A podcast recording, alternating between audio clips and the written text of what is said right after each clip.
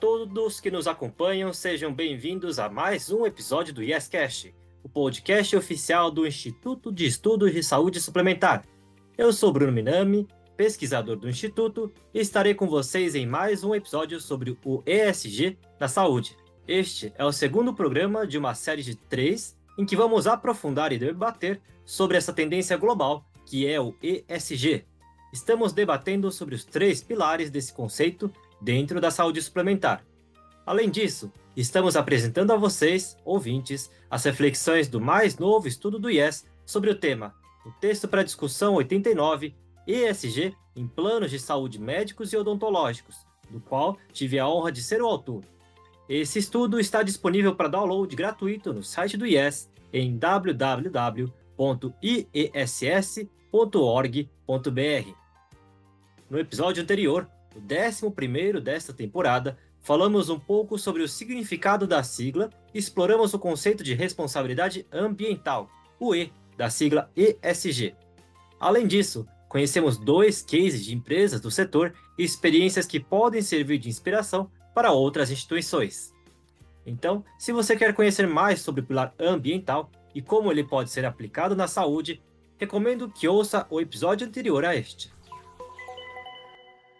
Hoje vamos explorar o S da sigla ESG.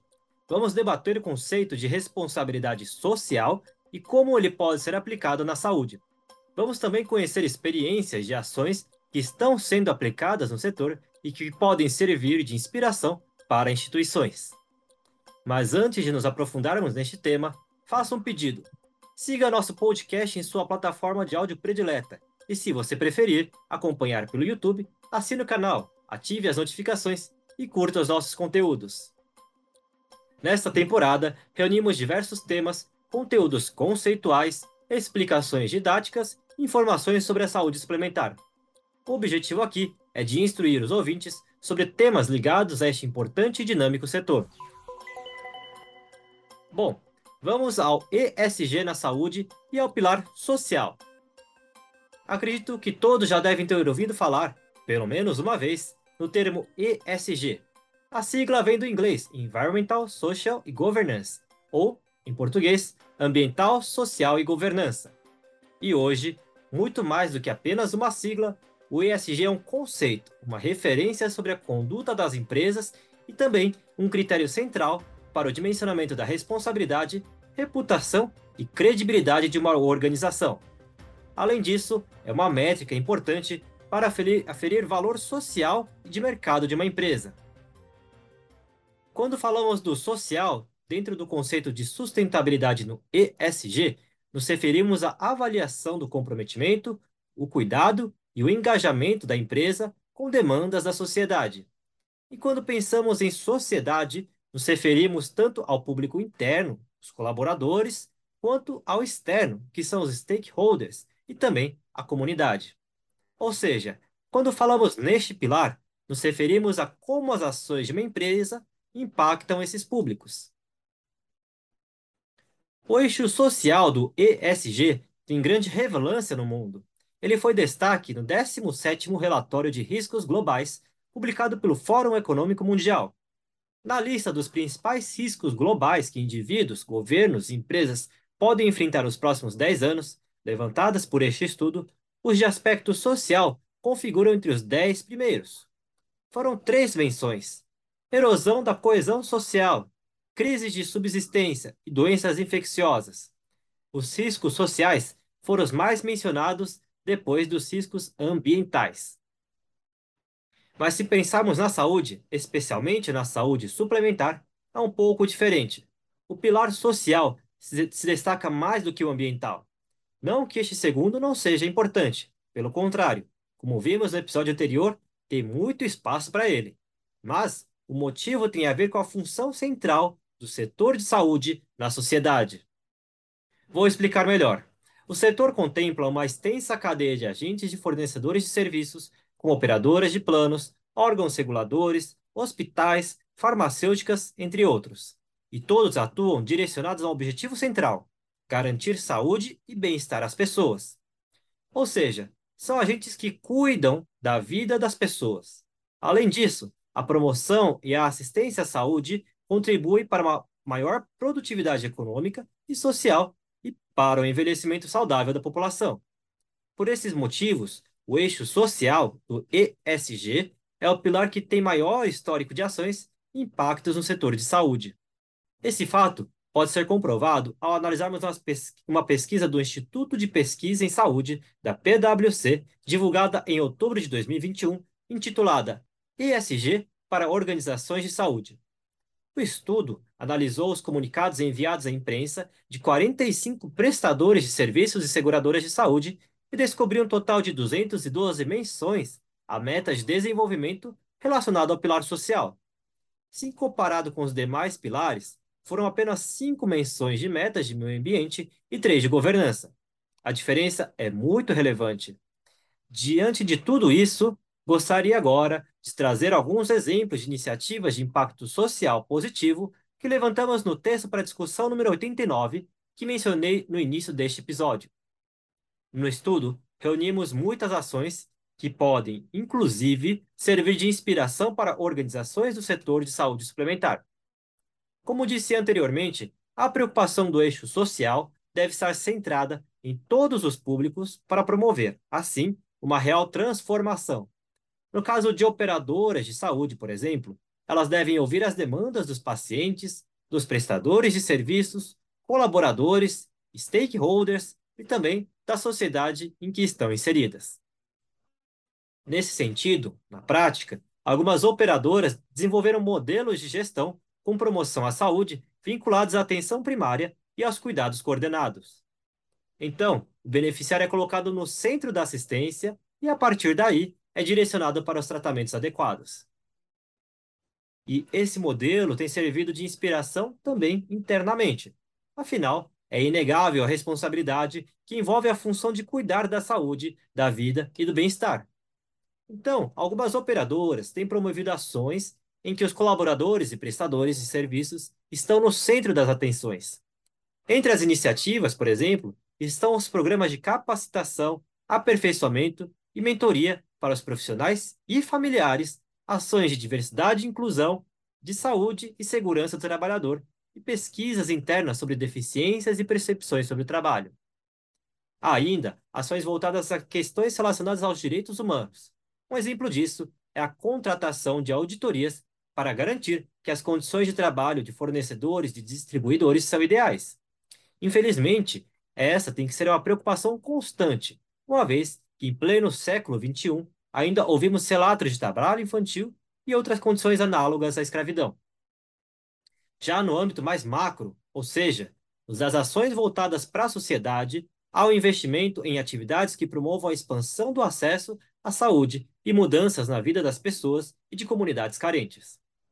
As operadoras apoiam organizações não governamentais, doam planos de saúde, fazem pesquisas e oferecem cursos para as pessoas em situação de vulnerabilidade. Bom, além de mencionar o TD 89, em que levantamos todos os exemplos que acabei de mencionar, em agosto de 2022, o IES também promoveu um webinar especial sobre ESG e responsabilidade social. Neste evento, conhecemos a atuação de duas operadoras no pilar social, Gostaria de relembrar o evento e apresentar para vocês algumas experiências que foram expostas durante esse webinar. Começo destacando as iniciativas que o Renato Costa, CIO e CMO da Odontoprev, trouxe para a nossa audiência. Vamos conferir as ações que estão sendo adotadas por essa operadora. Falando um pouco das iniciativas, é, a gente apoia mais de 20 instituições algumas há mais de 20 anos são apoiadas por nós. A gente tem a doação anual de mais de 8 mil planos odontológicos e kits de higiene dental. Tá? A maioria desses, desses planos aqui para jovens e crianças que vivem ali na área, em áreas de vulnerabilidade é, social. A gente tem um programa para a gente muito especial, né? Principalmente para mim, eu sou, eu cuido além de cuidar de sustentabilidade, eu cuido de TI, na área de tecnologia, né? Então a gente desenvolveu um programa de estágio focado em TI para jovens do CEAP, que é um centro de, de assistência profissionalizante. E então a gente tem 10 estagiários hoje dentro da área de TI, dentro desse programa Odontotec, jovens que talvez não tivessem acesso a um primeiro emprego. têm acesso a uma saúde é, profissionalizante, mas muitas, muitas vezes têm dificuldade para conseguir o primeiro emprego. Então, a gente tem 10 estagiários. E uma coisa que para mim é muito legal, né? Toda vez que eu conto essa história, as pessoas, e eu sou 100% é, é, fã de meritocracia, tá? eu prego meritocracia, acho importante. E aí as pessoas sempre perguntam para mim assim: ah, mas me conta aí, qual que é o resultado? Né? Eles são piores? Como é que funciona? E a minha resposta é sempre a mesma. É, o resultado desse programa é igual a qualquer outro. Então a gente tem 10 estagiários, 7, 5, 7 são ótimos, dois são ok, um ou outro. Um... Os jovens eles precisam de, de oportunidade desse primeiro, desse primeiro emprego. Então, esse é um programa muito especial para a gente, que a gente consegue unir tanto o desenvolvimento de carreira dentro da companhia, como um apoio social a essas pessoas que precisam de uma porta ali no começo da carreira. O terceiro é a Liga dos Multiplicadores Voluntários, onde os nossos colaboradores se inscrevem para fazer algum tipo de palestra ou ensinar algum tema. Né? Se alguém da área financeira pode dar uma aula para jovens também de algum tema da área financeira, é, alguém da área de sustentabilidade pode dar uma palestra, um curso sobre isso, alguém da área de TI pode dar um curso sobre desenvolvimento de sistemas. Então a gente tem isso também que é de dentro para fora. Ações de escovódromo, que tem tudo a ver também com o nosso, com o nosso processo e com o nosso negócio e palestras e promoção de saúde bucal, onde mensalmente a gente tem temas que são trabalhados de dentro para fora da companhia também. A gente tem um apoio é, a uma ONG, que é a Turma do Bem e a Polônias do Bem. Esse, esse em especial, a Polônias do Bem, é um projeto que para a gente também tem é, é muito especial para a gente. É um, uma ONG que ajuda mulheres que sofreram algum tipo de abuso ou violência doméstica a reconstruir os seus sorrisos e muitas vezes recuperar sua dignidade. É, a gente tem um programa dentro de casa que a gente chama de Odonto Plural, que é o programa de diversidade e inclusão. É um comitê criado para discutir as questões é, de diversidade dentro da companhia, como a gente pode apoiar é, é, iniciativas fora da companhia, como a gente pode ter dentro da Odontoprev um ambiente seguro para que as pessoas, de qualquer que seja a natureza, crença ou qualquer tipo de opção, elas se sintam acolhidas e, e incluídas, né? E isso é uma coisa que não a gente não acredita que é um negócio que é top-down, que vem de cima, que vem uma cartilha e fala assim, agora nós somos uma empresa diversa e inclusa. Não, é, é, um, é um ambiente onde as pessoas constroem dia a dia né, uma cultura de, de inclusão e de, de segurança, e por isso que a gente tem esse, esse programa que, que várias pessoas de várias áreas da companhia participam com a gente e, e ajudam a, a, de alguma forma, impulsionar esse sentimento de inclusão. Legal, não é? Durante o evento, Renato mencionou também outras experiências além dessas, o que reforça o quão amplo é o setor de saúde suplementar. Diante disso, o Paulo Durval Branco, diretor do Instituto Internacional para a Sustentabilidade, que foi o mediador deste webinar, fez uma consideração interessante sobre essa pluralidade de públicos e os agentes envolvidos. Então, antes de apresentar mais experiências expostas no evento, gostaria de relembrar a fala dele. Vamos ouvir. Quando eu olho para o setor de saúde suplementar, me chama muito a atenção uma coisa que você falou, Renato, que é esse amplo ecossistema no qual vocês estão inseridos. Né? É uma cadeia de valor muito estendida, né? vocês têm os prestadores né, na forma de laboratórios, hospitais, dependendo do modelo de negócio da companhia. Né? Vocês têm fornecedores dos mais diversos. Isso significa uma enorme possibilidade de influência, isso significa muita capilaridade, né? isso significa poder dar escala a boas práticas de maneira muito interessante. Né? Então, eu destacaria isso, né? e gosto quando você fala de olhar a empresa porta para dentro e a empresa porta para fora, né? E o porta para fora tem aí sim uma possibilidade incrível de dar escala a essas boas práticas que vêm sendo realizadas. Além do Paulo e do Renato, participou conosco deste webinar a Andréia Pinheiro, gerente de responsabilidade social na UHG. Vamos conferir as experiências que ela trouxe para a nossa audiência. Então, falando um pouquinho mais dos três casos que eu, que eu vim aqui hoje apresentar mais detalhado para vocês, é a nossa grande parceria com a Reafro. A gente está aí no, no terceiro ciclo de programa com eles. Nós começamos no meio da pandemia, no início de 20, 2022. aonde a, Afro, a Reafro nos procurou, passando diversos dados em cima de várias pesquisas, o quanto o afroempreendedor, pela sua informalidade, tinha sido altamente impactado pela situação do isolamento econômico. Então, o programa ele iniciou é, com afroempreendedores informais, com um programa de capacitação. É, no segundo ciclo, a gente já acompanhou esses afroempreendedores e mais de 50% já tinham feito a sua formalização dos negócios. E aí a gente já começou também com alguns pitches de apresentação para que a gente pudesse começar um processo de aceleração desses negócios. E agora, no terceiro ciclo, que a gente está chamando de Acelera, ele é um programa que está aberto aí para 200 afronegócios, não são mais afroempreendedores, aonde a gente tem aí o orgulho de ver o quanto eles já se formalizaram, já estão com as suas empresas montadas, retomaram suas atividades econômicas, e a gente não só dá um programa de capacitação em gestão, mas também faz mentoria e faz aceleração de empresas. Então, a Reafro tem uma rede nacional, a gente começou com um programa entre Rio e São Paulo, e hoje ele já está espalhado no Brasil, onde a gente tem pessoas que estão conosco ali, mas que lideram nas suas comunidades mais de 200 empreendedores. Então, a gente tem 200 inscritos, mas a gente sabe que esse programa vai muito além do que a gente possa, a gente possa mensurar ali nos nossos controles diários. É, o nosso projeto, junto ao Instituto Prematuro, ele trabalha a causa da prematuridade no Brasil. É, o Brasil é o décimo país em partos prematuros, e aí a gente está falando em torno de 330 mil partos prematuros no ano. É, é, um crescimento constante a cada ano, mas nos últimos quatro anos foram mais de 56% de aumento nesse número. É, a prematuridade é uma das principais causas de morte no primeiro ano de vida dessas crianças e é um custo para a saúde pública de mais de 8 bi no ano.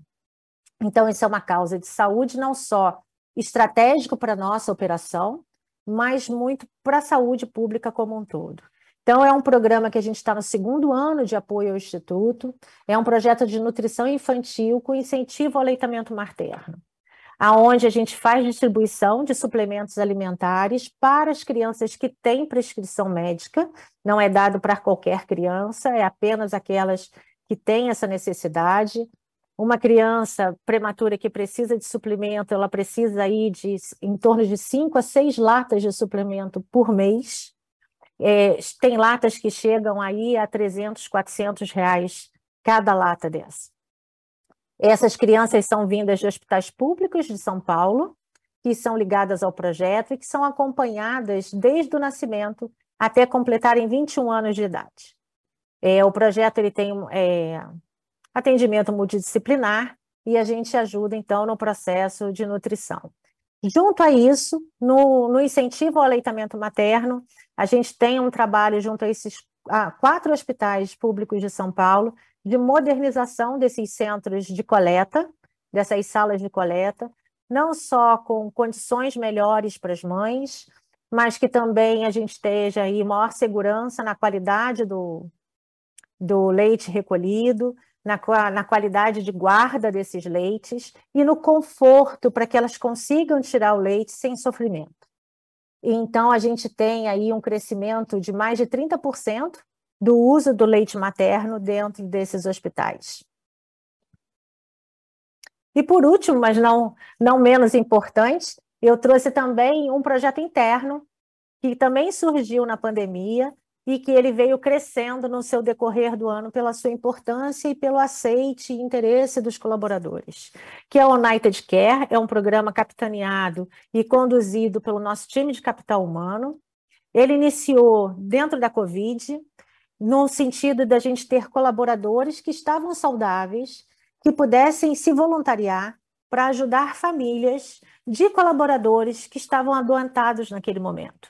Era um momento de incerteza, era um momento que as pessoas não sabiam do desdobrar da doença, às vezes com seu familiar provedor de, de recursos internado, então, a gente tinha colaboradores que compravam é, compra de mercado e levavam para essas famílias, ou que faziam um atendimento telefônico de conforto, de ajuda, e direcionava essas pessoas para os programas que nós temos de assistência interna dentro da empresa.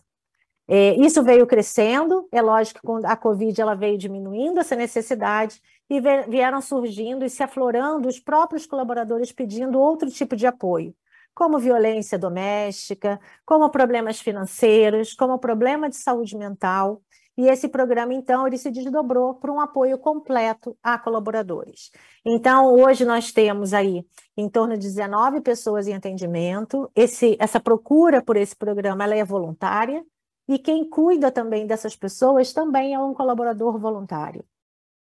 É, a gente tem um sistema que é o sistema PAC, que é o Programa de Atendimento ao Cliente, que dentro dele a gente tem profissionais, é, temos psicólogos, temos pessoas que cuidam da economia dessas pessoas, tem uma série de é um atendimento multidisciplinar. Então esse colaborador ele faz um primeiro atendimento, um atendimento de conforto para que essa pessoa não se sinta perdida. E a partir daí, então, é, essa pessoa é direcionada e esse colaborador então ajuda nesse atendimento individualizado aí a cada colaborador. Interessante, não? Vimos muitos exemplos para diferentes públicos hoje e que são verdadeiras inspirações. Bom, chegamos ao final de mais um episódio do YesCast. Lembro que este foi o segundo de três que reservamos nesta temporada para falarmos sobre o ESG na saúde. Estarei com vocês no próximo programa para aprofundarmos na temática governança, o G da sigla ESG. Traremos mais informações sobre o texto para discussão 89 do IES e também cases e lições aprendidas no webinar IES ESG Governança Corporativa, evento também realizado em agosto pelo IES. Lembro que o estudo do qual falamos aqui está disponível para download e gratuito no site do IES. Para baixar o arquivo, acesse www.iess.org.br.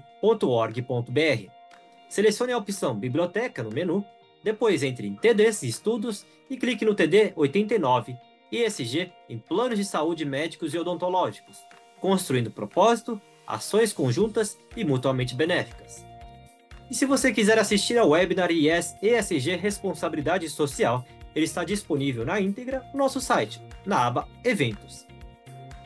Lembro que o YesCast tem novos episódios todas as terças e sextas-feiras e pode ser acompanhado na sua plataforma de áudio preferida e também no YouTube do Yes. Muito obrigado a todos que nos ouviram e até o próximo episódio.